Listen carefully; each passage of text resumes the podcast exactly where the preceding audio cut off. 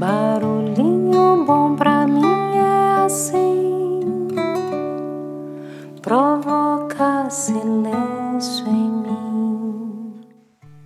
Hoje eu quero compartilhar com vocês uma parábola do livro das mais belas parábolas de todos os tempos, do volume 1 de Rangel. Foi extraído desse livro, mas sofreu umas adaptações aqui para o nosso programa de autoconhecimento e autodesenvolvimento e espero que vocês gostem. Então vamos lá, o título é Espírito de Equipe.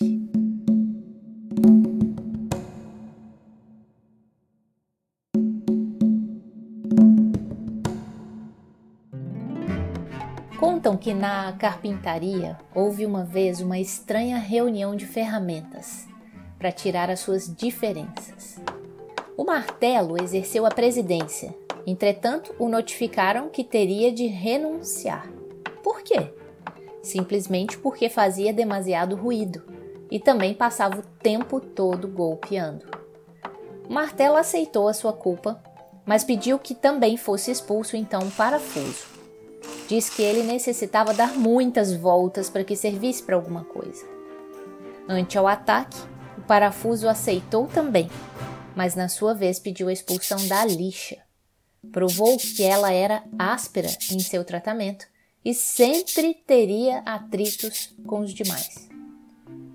E a lixa esteve de acordo com a condição que também fosse expulso o metro, que sempre ficava medindo os demais segundo sua medida, como se fora o único perfeito. Nisso entrou o carpinteiro, colocou seu avental e iniciou seu trabalho.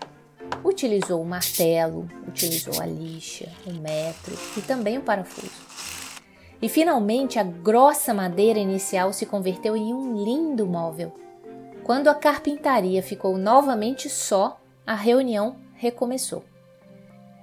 E disse o serrote: Senhores, foi demonstrado que todos temos defeitos Entretanto, o carpinteiro trabalha somente com as nossas qualidades.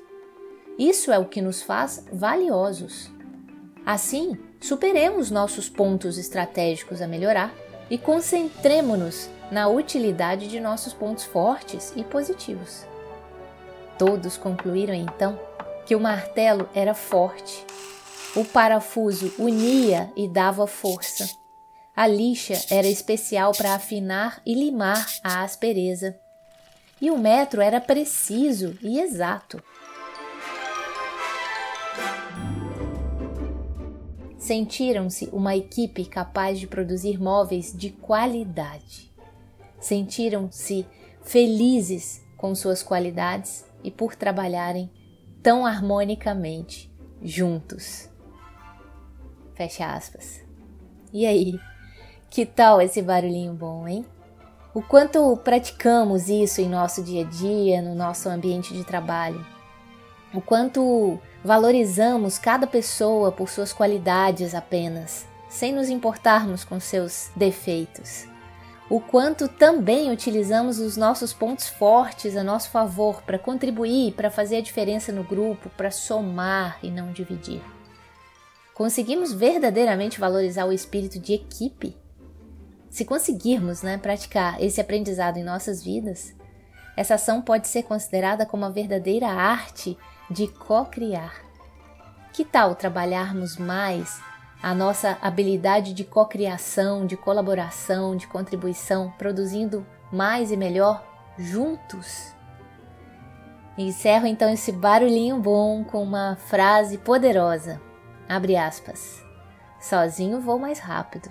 No entanto, Juntos vamos muito mais longe. Fecha aspas. E aí, que tal esse barulhinho bom, hein?